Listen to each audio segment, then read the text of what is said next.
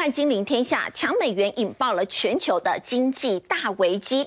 为了要抑制通膨呢，美国在今年已经连续升息了四次了。所以我们看到呢，这也造成了美元表现相当的强势，美元指数呢是创下了二十年以来的新高。而美元的强势会如何伤害全球的经济呢？目前包括韩元对美元呢已经贬值了十一趴，那么来到了十三年的新低。现在呢也造成了韩国的物价呢进一步的上涨，对韩国的经济带来庞大大的压力。而另外在欧洲的部分呢，其实欧元兑换美元呢也跌破了平价，那么是来到了二十年以来的新低表现了。会不会接下来引爆新一波的金融风暴呢？另外还要特别关注的是全球供应链的变化。那么在美国去中化的情况之下呢，现在似乎。非中国制造呢变成了趋势了，包括苹果呢最新的这个手机呢，打算要在印度来生产，还有呢，苹果呢现在也把他们最新的，包括像是呢 Apple Watch，还有 MacBook 呢，都要到越南呢也开始要来生产了。那么就在美国的这个打压之下呢，华为的创办人任正非就说呢，恐怕接下来三到五年的经济呢都不会好，所以最重要的任务呢就是一定要活下去。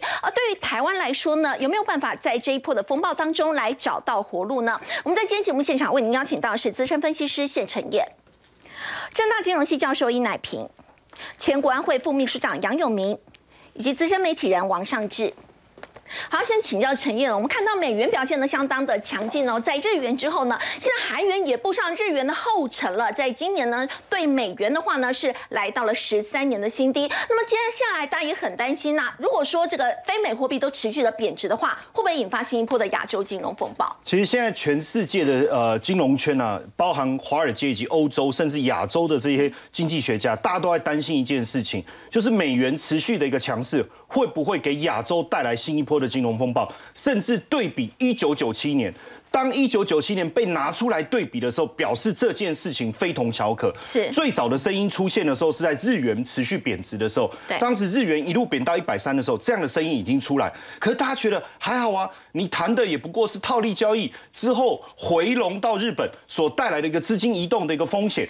可是当韩元也同时大幅度的一个贬值，台币也贬值，人民币也贬值的时候，它会不会产生一个新一波资金大挪移的？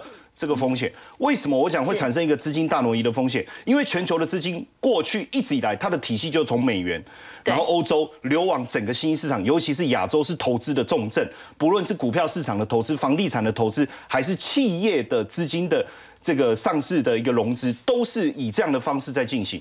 所以当大量的资金回笼到美国的时候，这个我们叫做。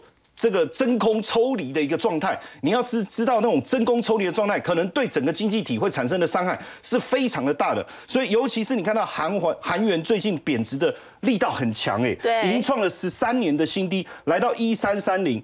那这里看到今年是贬了十二点七，对不对？对。但是我告诉各位，如果从疫情之后换算到现在是二十趴。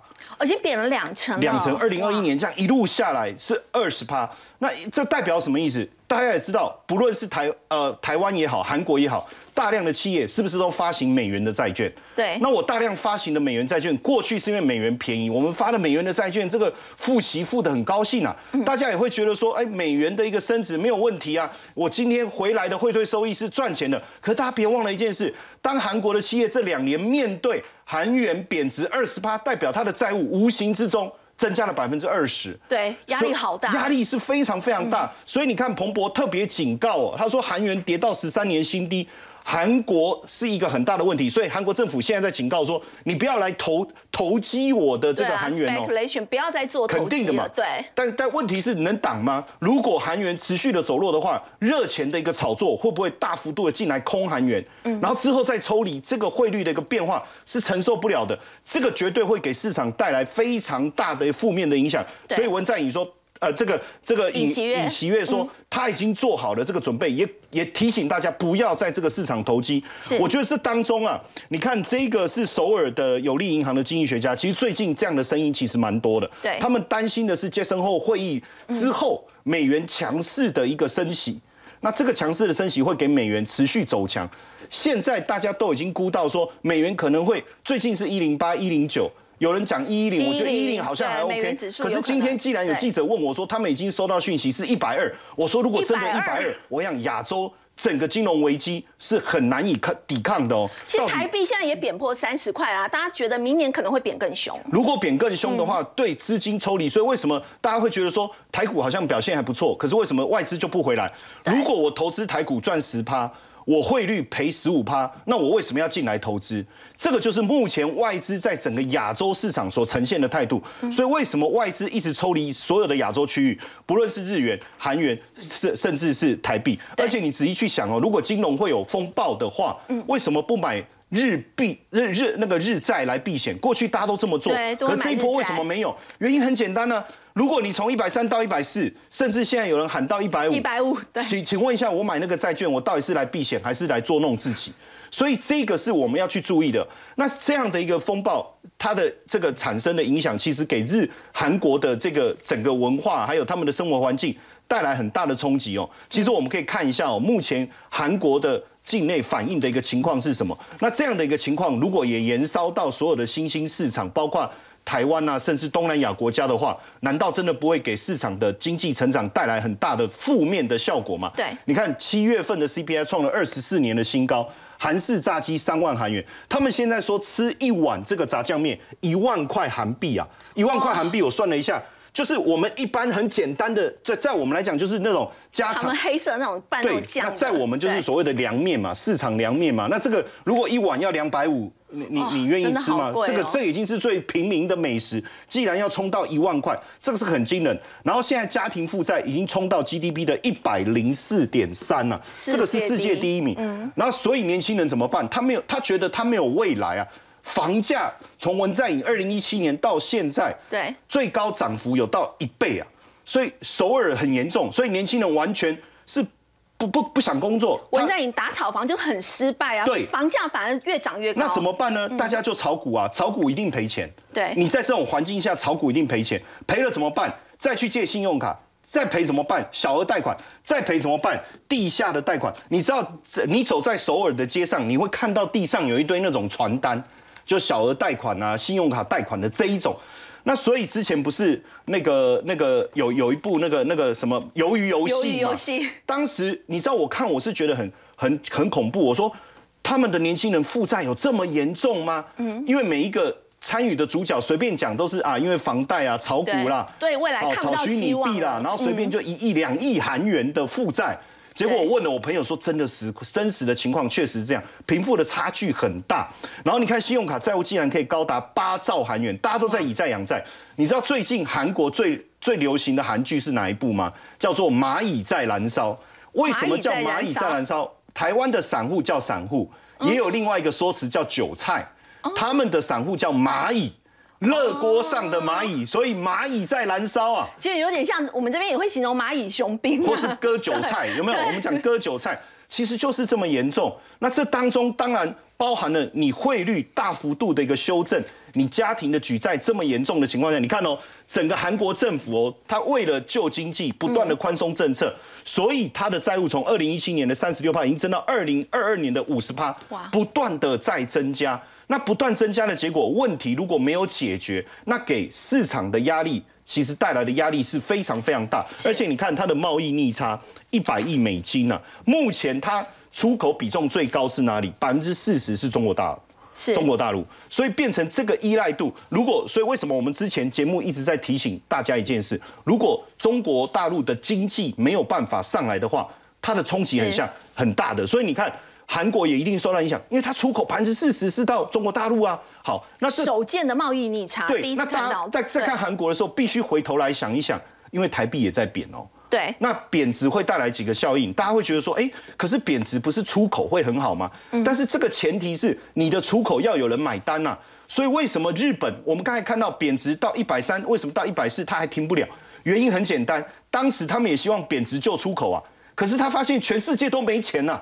没有人要消费啊，那怎么办？好，那我更下更重的猛药再贬，所以我要贬更多，才能才回复过去一点点的这个消费的意愿。那这样的情况并不是并不好，为什么？因为当台币也跟着大幅度贬值的时候，反映了两件事情：嗯外资投资意愿的低落，另外一个可能会带来引发所谓输入性通膨的严重性。嗯，那现在韩国我们看到已经是这样了，所以未来的影响非常严重。但你说还好啊，这个韩国啊，可是它是金丝雀，金丝雀的意思是什么？矿坑里面有金丝雀，对，金丝雀不唱歌，表示可能矿有问题，要赶快跑。过去是这样。那韩国的金丝雀已经反映在一九九七年，告诉我们、提醒我们，当韩国有危机的时候，这个是个这个不是不是没有发生，可能你还没看到它是不是蔓延。我再举个例子，我们往欧洲欧洲来看一下，因为最近欧洲的通膨的情况真的非常非常的严重，不止德国，英国现在可能都是冲到两位数以上。所以你看最近欧元，哎，甚至我我今天有一个朋友跟我讲说。他们很早就有人有有经济学家预测整个欧元区会解体。你看到欧元现在的状况已经到了零点九九，哎呀，早期对美元跌破平价，那时候很夸张，一点三、一点四的时候，哇，那个多棒！好，荷兰他认为这个和 NG，他们认为说贬势才刚开始，其实很多人会觉得说贬到这对不对？哇，他大量的换这个欧元，他可能会觉得去买精品便宜。可是我要提醒大家，真的。我觉得这个这个贬势才刚开始，因为包括欧洲区通膨的问题，现在才刚开始发生哦。贬到平价了，这个贬势才刚刚开始。我认为才刚开始，还在起跌所以如果继续贬下去，零点九五甚至零点九的时候，市场资金的挪移的程度会变得非常倾斜。因为我们目前看到就是这个，大家会觉得说，哦，这个国家举债的情况嘛，债务占 GDP 的比重，大家会觉得日本很严重。然后就说，可是日本也没 没怎么样啊，只是经济二十年的一个萧条。可是大家别忘了，日本他们发行的债务是日本人自己吸收。嗯。可是你看哦，比如说欧洲区，我们过去讲二零一一年都讲欧洲五国，对，包含葡萄牙、西班牙、意大利、希腊等等。目前我们所看到他们的债务情况都非常严重，都超过百分之百。那你俄德国现在好像也岌岌可危。我所看到的是最近德国的 PMI 是持续的下滑，是这个一破五十就代表整个景气是往衰退走。所以你看德国自己都没有办法经济持续成长去带动，那如何来带动这个地方？所以为什么这你看它对能源的依赖，国内这个通膨的问题？就是在一告诉我们这一些状况。不过陈燕大家也很关注台币的部分哦，现在贬破三十块了。那么接下来如果说贬更严重的话，它的冲击还会有哪些？好，因为接下来我们要特别关注就是九接下来接生后的会议，对不对？还有一个是九月份外资拿到一堆现金股利以后的状况。接生后的会议如果出来，大家听认为鲍尔就是一定会升息。再两码，再三码，今年已经升九码了。我跟各位讲，最近的十年期公债的殖利率又回到百分之三了。最近公债的价格跌的速度快到我有点吓到。我觉得市场是不是这么笃定？接下来九月份要再升三码？那如果是这样的情况下，我们台湾跟美国的利差再度扩大，请问一下，资金是往外走还是进来？吸不进来，往外走，那台币就是有可能持续走弱。那持续走弱的情况下。要小心两件事情，就我一直讲了，外资抽离对股市的一个影响，还有一个就是我们进口的通货膨胀的问题。我们自给率不高的情况下，后面的冲击还会有多大？我觉得大家还是要稍微。呃，谨谨慎一点啊，我觉得好。就像刚刚陈燕所说的，原本大家觉得说美国只是为了要抑制通膨，所以他们采取连续升息的动作，没有想到呢，导致的强美元却对全球的经济带来非常大的一个伤害。我们要请教殷老师哦，现在美元强势，其实外国媒体他们形容说这是没有赢家的一个消耗战。其实到最后，如果全球经济衰退的话，美国自己本身也都会被卷入。我想这个。在网络上啊，因为呃已经有个学者啊，他说从二零零八年以来啊，美国开始输出它的金融危机到世界上，那现在我们看到是全球性的金融危机正在酝酿中。那整个这个状况，我们如果是进一步深入的去看的话，首先我们看到是美国的通膨嘛，是。那美国的通膨到了。呃，百分之八点五，这个这个八月份啊，那表示什么呢？他们的购买力，这个货币的购买力减少了百分之八点五，也就是说，他们的货币实质货币是在贬值了。嗯。可是呢，我们看到的这个美元指数啊，在大幅的上升。是。刚刚讲的，现在已经到了这个一百零八。一百零九了，嗯，一百零九。已经九都过到了一百零九了，而呃刚刚又讲可能啊有人预测会到一百二十，一一零甚至到一二零，也就是说美元在国际上的话，对所有国家的货币都在升值。嗯，那这个升值的原因当然是我们晓得是因为美国联准会啊提高他们的升息嘛。那联准会升息了以后，全世界的美元因为美元升级，所以资金都开始回流美国。是对啊，资金一抽出来回流美国的时候，我们就看到所有国家的货币，大家都开始卖各国的货币换成美元，所以说各国的货币都在贬值。是，而当贬得最凶，我们看到韩元啊，韩元已经出现了开始出现危机了。对，韩元现在一美元可以兑换大概一千三百四十多，也就是说，贬了那么多以后，韩国的经济会出状况，韩国的金融会出状况啊。那在这种贬值的情况之下，我们晓得手上有美债的这些国家，嗯。他要还美债的时候，他的成本就增加了，压力更大。他压力更大，他就会产生危机。比如说像韩国，好几个国家可能都会出现状况。当然，日元也会有这种问题啊。是。那那除了这个之外，我们还看到另外一点，就是我们看到的是美元啊，这个不断的升值，各国不断的贬值，那大家东西卖到美国去就变得比较便宜了。所以说。美国今年的贸易逆差一定破表，是，而且可能是历史新高。这个贸易逆差，这种状况就是说，因为你美元变得很值钱，所以大家都卖东西到美国去。嗯，那这种状况就会造成一种国际贸易上的另外一种这种波动啊。除了这个之外，我们看到的还有一个现象，就是在一九九七年的时候啊，联准会因为升息啊。然后嘛，资金从亚洲抽出去，所以亚洲四小龙先倒了，啊，四小虎先倒了，四小龙嘛，韩国也跟着倒了。然后我们的台湾啊，在一九九八年的九月份以后，我们台湾也出现了金融危机，所以四小龙也出现了两个状况。那有人说我们台湾出现的状况是失落二十年啊，不过不管怎么说。我们也受到了一九九七年那个金融危机的这种冲击，那是美国美元造成的。那现在这个状况可能更严重，不但是亚洲国家、欧洲国家，全世界可能都面临的这种状况。那这种情形啊，会出现什么呢？因为资金大量抽离，这个各国啊，各国的外汇存底不足，那就会出现呢。这个外汇存底不足就国家破产嘛，嗯，那这种状况浮出来了以后呢，整个世界金融就乱掉了啊。当然，我们的如果再进一步看的话，这些钱都抽出来回到美国，到了美国以后，股票不敢买，因为股票在跌嘛，升息啊，呃，房地产也不敢卖，房地产也价钱在在在下跌啊。那这个钱留在美国就被会变成购买力。那美国已经有通货膨胀了，再加上回去的钱变成购买力的话，那美国的通通膨的压力又会变得更大。换句话说，美元的实质贬值的幅度会变得更强。那美元贬得更多的时候，带来的结果是什么？就是美元的地位，国际地位它就会开始动摇了，因为它是国际货币嘛。是。所以说这个。那个过去那个 MIT 啊，他那个商学院院长已经过世了。n e s o d o 啊，他在这个华尔街他做演讲的时候，他就说：“他说一旦出现这个现象的时候，美国经济就会进入经济黑洞。嗯，因为我们讲的物理黑洞的里面啊，所有物理学的这个理论啊都颠倒了。是那经济黑洞就经济学的原理全部也都颠倒了。”因为当这些资金都回到美国变成购买力的时候，出现的两个现象，一个现象就全世界手上有美元的人，他看到美元购买力降低了，他会把美元抛掉，是，那美元的国际地位就开始动摇了。嗯，那另外一个呢，钱都回到美国，钱太多了，美国的经济通膨会变得更凶，美国经济的动荡会更凶，那美国的经济可能也就会出现了更大的这种经济危机。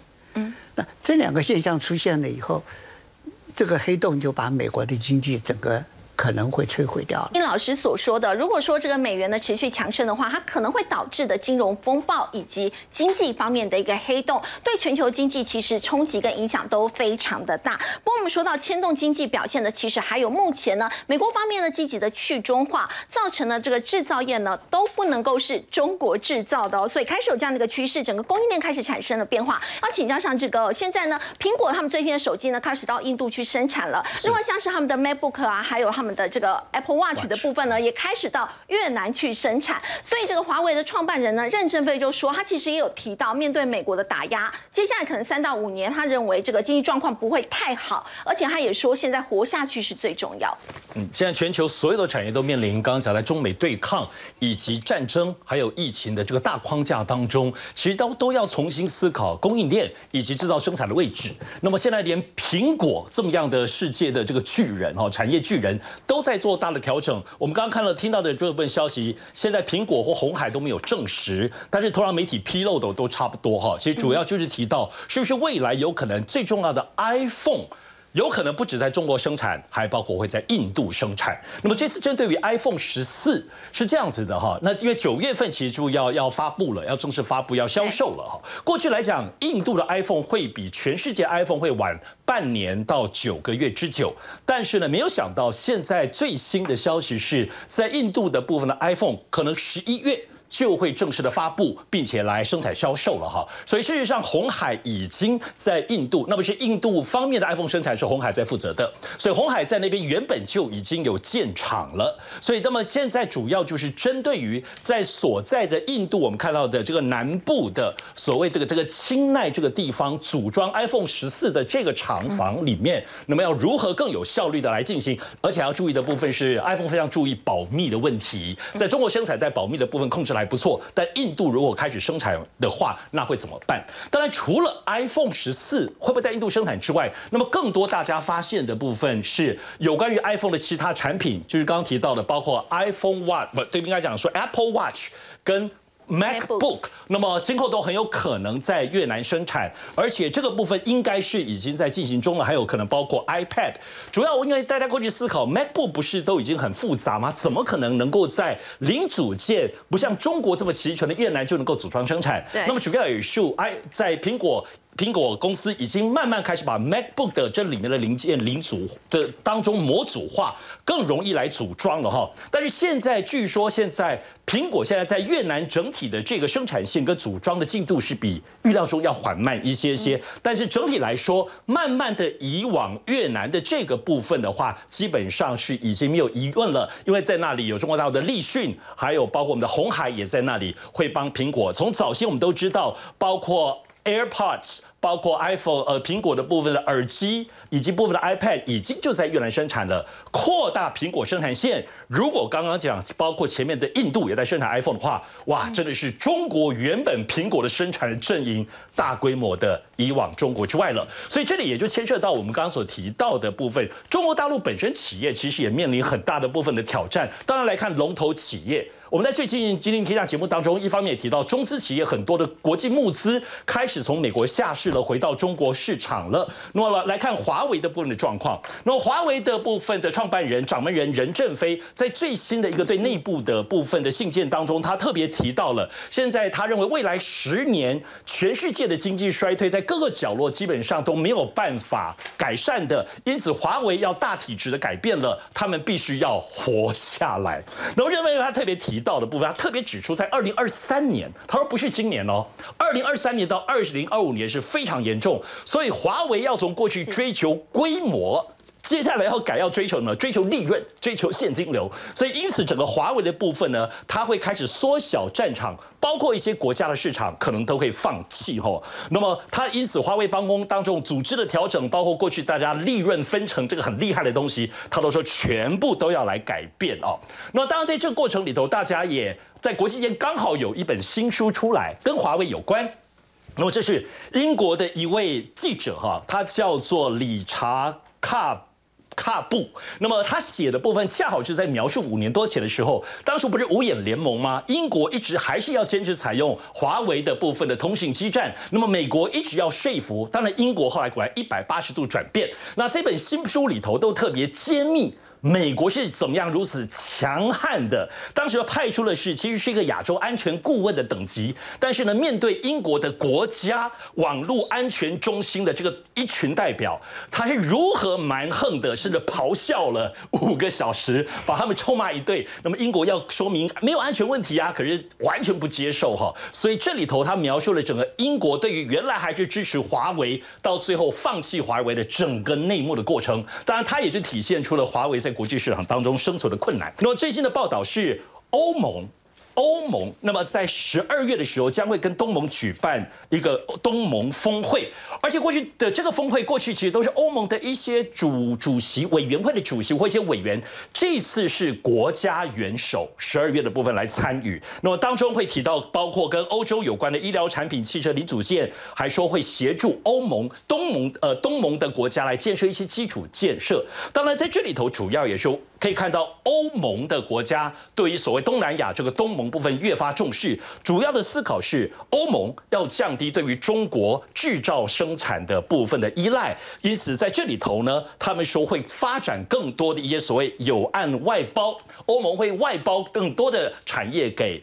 那么东南亚的部分的国家后来脱离中国的依赖啊，其实就像刚刚呢所提到的，这个华为的创办人呢任正非呢，他有提到，现在呢特别面临到这个美国的打压以及在技术方面的封锁，他觉得接下来呢要怎么样活下来是最重要的。不过我们看到他有特别提到美国的话，显示美中之间的这个关系其实是在恶化的。我们看到呢，在这一次这个中美会谈，到底是不是不欢而散呢？这是中国大陆呢驻美大使秦刚他在二十。三号会晤了美国的副国务卿啊薛曼，不过我们看到呢，大概停留一百分钟的时间，但是事后是拒绝记者的访问，就直接搭车离去了。而且呢，针对这个会谈呢，也没有提出任何的一个说明。要请教杨老师，所以双方到最后是不欢而散吗？还有媒体报道说呢，这个秦刚走出来的时候，这个脸色看起来很凝重。是薛曼已经七十二岁了哈，他做这个副国务卿，呃，其实蛮强悍的。一位犹太裔的这个副国务卿，在应该是七五月份的时候，曾经到过天津和中国大陆的副外交部长谢峰见面啊。但是这次找秦刚来，我觉得是一个刻意的这个动作，谈了一百分钟，差不多就是在我们二十台北时间二十三号的晚上十二点就结束，到现在也差不多一天了，都没有任何的书面的说明，双方都没有，意思是什么意思？不欢而散，各自的针对。那我觉得大概就是三个议题了：台湾、晶片，还有制裁。制裁是指的在就是佩洛西跟这个军演之后，中国大陆对美国提了八项的反制措施嘛，三个取消，五个暂停。三个取消分别都是这个军事上面的这种通话跟沟通，五个暂停包含这个非法移民、刑事司法、打击跨国犯罪、禁毒合作，还有气候变迁的这些对话啊，这都暂停。那也就表示说，中美的这种关系哈，在政策面、在操作面呢，停顿了。那同时呢，美国在我们节目已经讨论很久，就是这个晶片法案，整个针对从晶片法案到 EDA 到这个半导体的设备到 Chip Four 联盟哈，整套的来就是要卡住中国的半导体发展的这个脖子。那同时，中国大陆当然也这个五家的这个就是国企啊，从美国的华尔街这个退市，我想中美之间的这个脱钩现在变得很明显。但是现在在台湾议题上，马上有两个事情，在月底的时候，如果照表超课的话，应该要有一团议员又要来了。是。那同时呢，如果照表超课的话，应该在九月份的时候，美国要军事通过台湾海峡。什么时间通过？怎么通过？北方解放军怎么去反制？因为在上一次其实的那个六块的军演已经形成了一个新常态。嗯，这个新常态的意思就是在针对台海附近的这个军事活动，美国有一点退避。是，但但是呢，在这个之后呢，他透过议员的来访，在外交上、政治上表达对台湾的支持，有一点要再平衡，也就是我把它叫回到过去了。哦，不是回到未来，而是回到过去。但是回得回得去吗？那外交上、议员上的这个来访，你看美国又不断的就是来中国大陆，也不断的这个制裁哦，然后我们台积电不断的代表出来跟他们对话。可是呢，另外一方面，军事上能不能够回到过去，能不能够再平衡，这就接下来这一段时间，所以美国的这个薛曼找秦刚来哈，我觉得是一种表态，是对中国的一种施压，哦，说在这个议题上，在台海的议题上，我们希望回到过去，然后呢，不能够再像你整个过去这个军演一样，那我们对台湾。当然，他讲一个中国啊，这个这些东西都会重复。可是呢，对于台湾政治上的支持、议员的这个访问以及军售，依据《台湾关系法》，你不能够阻止我。美国一定会做，那秦刚一定很强硬的挡，把它挡回去。所以，现在中美哈，在台湾议题上是有个冲突。但我觉得这里面最关键的还是晶片。美国对台湾的议题最关键的，其实还是半导体的这个经济跟战略的利益。然后，中国也最在意的这一块。哦，那但是呢，你现在就看到过程当中，韩国提出了很多阴影，尽管韩国现在金融碰到问题，但他也知道韩国的科技半导体，三星、海力士才是韩国真正的这个经济当中的重中之重。可是我们台湾面对我们半导体不断的被要求要去见外国这个就是来访的客人的时候呢，蔡总统却提出了一个叫做民主晶片联盟。哦我我我不太清楚他背后的这个策略是什么东西。不过有一个很有趣味的，美国印第安纳州那个州长不是来吗？印第安纳州有一个很有名的这个大学叫普渡啊，普渡大学，他也成立一个叫做科技外交中心。啊，我也觉得双方在这个名词的使用上，哈，呃，双方大概都很清楚对方的这个需求。是强美元对全球的经济都带来很大的一个伤害，包括在欧元呢，现在对美元已经来到二十年的新低了，它带来的这个影响又是如何呢？我们先休息一下，稍后回来。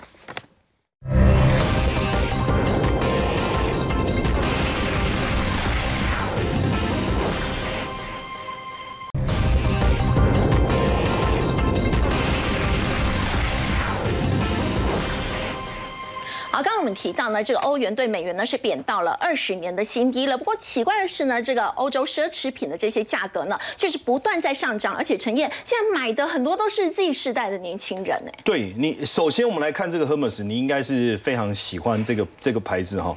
今年已经涨，今年是涨四趴，当然固定每年都会有一些微调哈。是。可是我们就在想说，它营收会不会增长？它上半年营收竟然成长了二十三趴哎。年增二十三，五十将近五十五亿欧元，这而且你看它的营业利率竟然创下四十二帕的历史新高。好，我们再讲 LV 也是一样哦，Louis Vuitton 这要念 Vuitton 哦，对不对？所以我小小涉猎一下，涨幅平均是百分之七，耶，上半年增长二十八帕，净利润啊，从五十三亿，这是去年是五十三亿，飙到六十五亿欧元。还有香奈儿，香奈儿也是大家非常喜欢的，对不对？它从疫情之后就一直涨欧洲，欧洲是它去。调查各个地方的状况，它既然欧洲市场涨了百分之十哦，而且涨价销售还大幅度增加，大涨快五十趴。其实我们要去知道，这就是一个极端的 M 型化社会。是那为什么这些有钱人基本上他要持续的加码购买这些所谓的精品？其中几个。理由第一个很简单，股票市场在修正，是房地产市场在修正，心里面空虚，因为手上的资金不知道怎么做投资，所以第一个就往精品走。第二个，疫情期间旅游没有了，哦，没办法出没有了，这些钱怎么办？照样往精品去，往精品走。第三个，美元强势的这个升值，到了欧洲以后，等于直接打八折，哎，哎，对，直接打八折，甚至打七折。如果你再透过免税，那。一这个一直不算这样打下来七折甚至六折，那当然大幅度的一个采购哦。所以现在大家就开始去思考说，在现在通货膨膨胀的一个情况下，是不是投资精品是最有效的？就甚这我们看到的是包包，对不对？嗯。男生最喜欢的就表，我跟各位讲，表从去年到现在涨幅大概超过三成，三成啊，超过三成。请问一下，有没有抗通膨？有没有比你投资这个这个股票市场来的更有效？对，所以其实现在大家也发现了要往这个方向走，而且这个只是小 case。为什么？这个包我就没有那么懂，它叫经典口盖包，他们经典的对 classic flap。哦，然后上次呢有一个记者来采访我，就背了这个包，所有人我这个照片一 po 上去，所有人都没有人在关心这个记者，都在说哇他背这个包啊。那这个包是真的假的？我说当然是真的啊，财经记者嘛，应该也有赚到钱吧，对不对？你看哦，这个包二零一九年卖五千两百美，我现在才知道这么贵。我我下次那个记者来找我，我应该跟他请教一下。小型的就要十五点十五点六万呢。对。然后你到二零二零年的时候，一路涨涨涨涨到现在，今年三月已经到八千四百多美金，那是多少？二十五万呢？对。二十五万了，应该我访问他吧？怎么会是他访问我呢？这个涨价的幅度太可怕了，六成。所以大家就发现，原来精品包是这么样的吸引人。那现阶段我们都会觉得说。就是我们去访问这些柜姐啊，或是店员，大家会觉得说，哎，应该都是有一点年纪的人才会来买这个包。大家觉得已经工作有一段时间了，有一点经济实力的人才会买。可是没有历世代，他们说很多年龄既然是二十岁以下，当然我跟各位讲，他很多可能是哦有传承家里的一些些财富，我觉得很可能二代啊、三代，我现在认识很多，还有四代的。他就家里是第四代，他们的购买实力非常惊人，他也非常的习惯。而且现在所有的这些精品，他们做了一个非常有趣的一个做做法，就是说他们会去设计一些比较入门的款式。哦，也就是说它的价格没有那么高，也不一定是包，或是分产品，或是钥匙包，诸如此类的钱包，诸如此类的。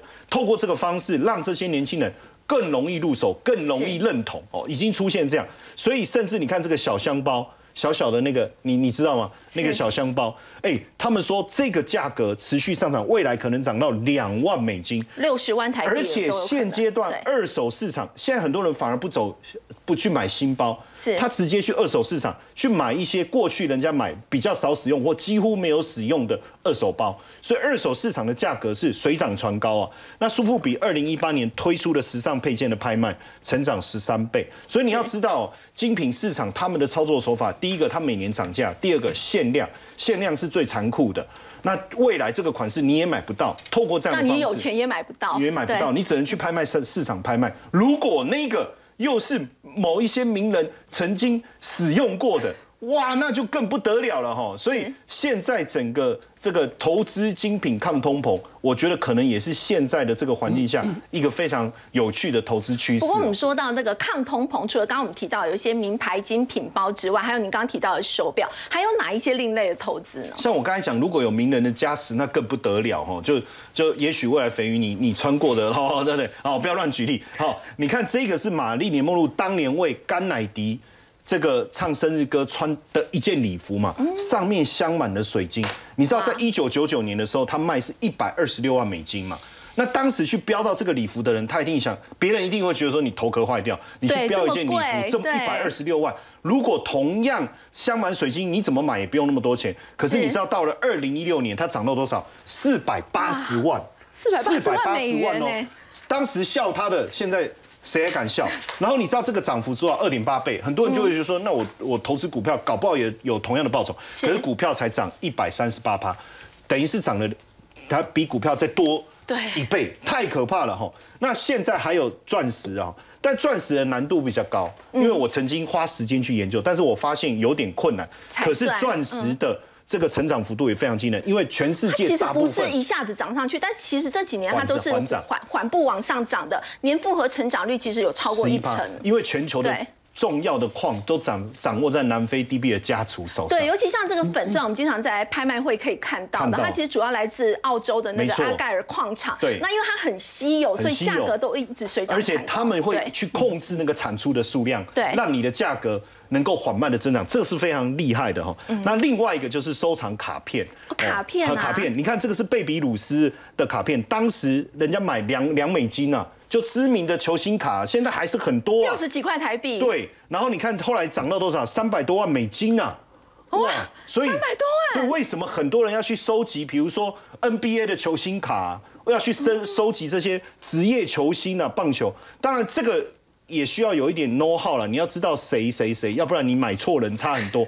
但是我我要讲一个现在市场开始非常流行的，是就是威士忌酒的投资。当然，连酒的投资有两种，这个小弟略有涉猎了哈。一个是红酒的投资，那红酒的投资比较麻烦。第一个你要知道酒庄，第二个你要知道年份，是。第三个是你收藏以后你要保持，你要有一个恒温的空间，是。所以这个投资的成本比较高。但是后来现在的威士忌酒。大家发现说，嗯，买来就给它坑一下就会晒啊呢，放着它就帮你赚钱你只要没有没有太阳照到的地方，你就摆在那就好，随便摆，啊，人不要踢到哦，这样啊，不要随便让人家开来喝。你知道年复合成长率也有十九趴，哇！有一个年轻人，他爸爸生日，每年生日就送他一瓶威士忌，是，总共送他二十八年，哇！后来他买了一间房子，靠着酒威士忌酒，他就他要去买房子哦，所以酒不要来喝了。我觉得喝酒伤身体，把它拿来投资也是一个方法。好，刚刚我们提到呢，有一些抗通膨的方面的投资。不过接下来呢，我们还要来关心的是，现在呢，说到乌俄战争爆发到现在已经半年的时间了，这个粮食的价格呢，在最近有回落。不过有专家担心说，可能接下来还会有第二波上涨的幅度。先休息一下，稍后回来。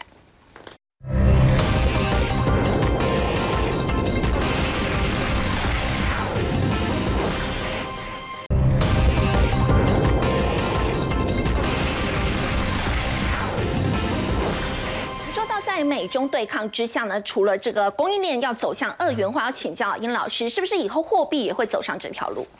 我想现在我们看到的这个状况啊，就世界上出现一个去美元化的一个趋势。嗯，那所谓的去美化，最早的时候在南半球的国家啊，很多这个发展中国家手上没有美元嘛，所以他们就用各自的货币啊做贸易。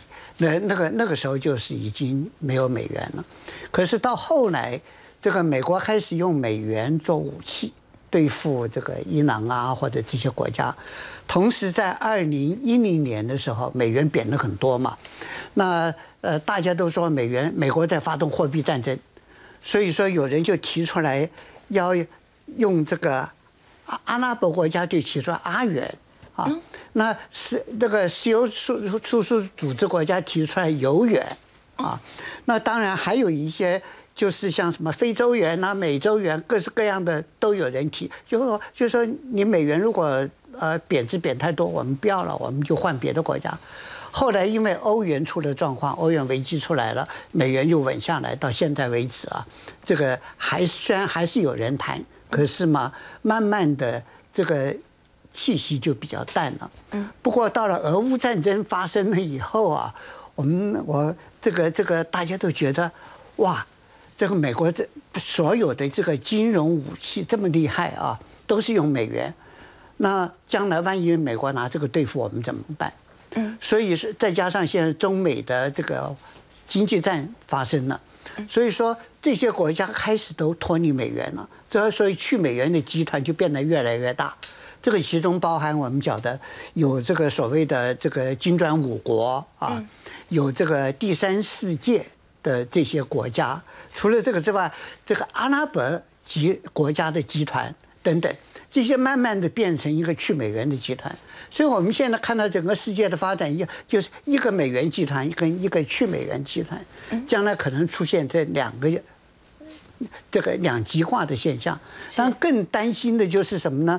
因为我们刚刚讲过，美国的美元在发展，一旦什么黑美元黑洞出现的话，这个美元的国际地位会垮掉。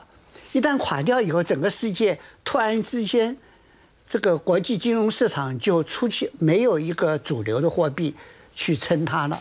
那虽然有人建议说，把国际货币基金的那个特别提款权拿来变成钞票啊，可是国际货币基金是美国主导的，所以你要把它去美元的话，可能性不大。那将来就有人这个呃推测啊，尤其是。英国有个这个皇家智库叫 Chatham House 啊，他们就提出来说，整个这个世界将来会出现一个多元货币的现象，就是可可能会出现很多的区块经济体，那每个区块经济体会有一个主流的货币，然后变成很多货很多货币会出现，比如说像现在欧元，那亚洲有。这个阿什不会会出现亚元，啊，然后美洲会有美洲元，如果美元不在的话，啊，那非洲会有非洲元等等，将来这些货币之间就变成一个整个世界国际金融架构里面的主流。是，所以在未来会到底发展成什么样，我们现在都不知道啊。不过我们看到这些发展的时候，大家就在想。美元万一完蛋的话，我怎么办？是啊，我 我我想所有人大概都会，要要做这种打算啊，就是要做一个这个面临危机的时候，你怎么样去这个避免啊遭受重大的损失？好，除了货币战争引发的这个金融危机，我们稍后回来要持续关注的是粮食危机。先休息一下，稍后回来。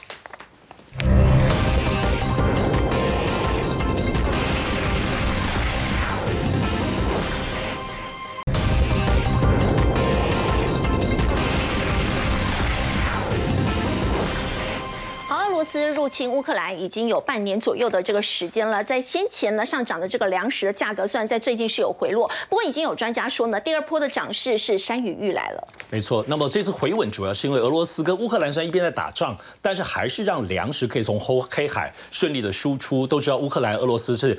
特别是小麦方面是全世界粮仓，但是现在全世界的包括一些观察家都认为，第二波的部分的变动哈，在粮食部分很可能会发生，因为有太多不确定性的因素了，包括。乌克兰后面一旦有中战的战争，那么这当中包括什么？我们知道，其实粮食的部分价格包括极端气候的影响，再来其实就是肥料，肥料的变化也是很大的影响。比如说现在在磷酸二铵的这个部分肥料，哈，这个地方其实在最近已经比两年前涨了足足一倍以上，所以粮食的成本怎么可能不高呢？此外，像是因为肥料，比如说像氨肥，它这个部分是需要大量的发电，现在能源本身这么贵，有很多肥料是因为能源而变贵的。好，那么再加上还有包括航运的部分的因素，如果涨价，以及刚刚包括殷老师所提到的货币。跟通膨的部分电话，这些都是影响所谓粮食价格的不确定性的因素。当然，我们在这里头来看，除了稻米国家在东南亚在这里可能好一点点之外，只要是跟小麦跟面粉的国家，其实受到影响真的是最大的。我们来看黎巴嫩的例子，黎巴嫩真的是整整哈到今年八月才终于从今年年初到现在盼到他们第一批的这个面粉小面粉送到他们的港口哈。因为其实黎巴嫩的部分的状况其实就是这样子，他自己本身。身的部分，它有七成以上都是依靠包括乌克兰、俄罗斯的部分的小麦的制品。那么，另外黎巴嫩本身的通货膨胀，尤其是粮食本身的通膨，就高达百分之一百二十二哈。所以这里头在这样子的多边的部分影响下，比如说黎巴嫩现在原先每个月薪水平均四四百五十块美金，现在只剩下五十块美金了，大概是这样货币的变化。所以这样子的多重变化使得黎巴嫩真的非常辛苦。不要说面包要有黑市或者配给才买得到。肉啊鱼根本吃都吃不到，那么还是有一些，比如说昂贵的水果，蓝莓啊、洛梨啊这一些水蜜桃，还是会进口进来，但是高昂的价格也没人买得起，只有最后烂掉。这个恶性循环，从这个黎巴嫩的例子就可以看得到。好，我要请教杨老师，我们说到如果是台湾，我们的粮食自给率其实只有三成多一点而已，会不会有可能有一天也真的会爆发粮食危机呢？全球的粮食危机关键是哦，我们大概生产一年是二十八亿吨。但是用于出口贸易的大概是四点七吨，所以只有百分之十六生产的粮食在用在国际的贸易上。因此，你只要一两个国家主要的粮食生产国或出口国受到波动的时候呢，你就会产生全球的这个粮食危机。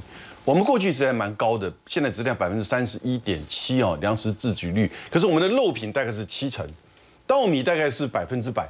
但是呢，现在国人的消费习惯改变了哦，这个黄小玉。就是这个黄豆、小麦、玉米的这个进口，每年大概是八百五十万吨。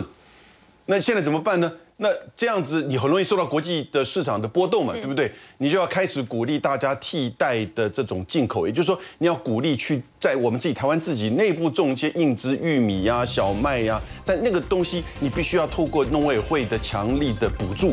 那就会产生排挤的这个效应，因为你要有背后的长，不是一年两年，它可能三年五年才会有这样子的一个生产的效益出来。然后呢，现在鼓励这个替代的消费，不是人的消费而已哈，就主要是指这些这个畜牧业，养猪啊、养鸡啊，他们可能过去用黄豆粘粘成的这个粉，那现在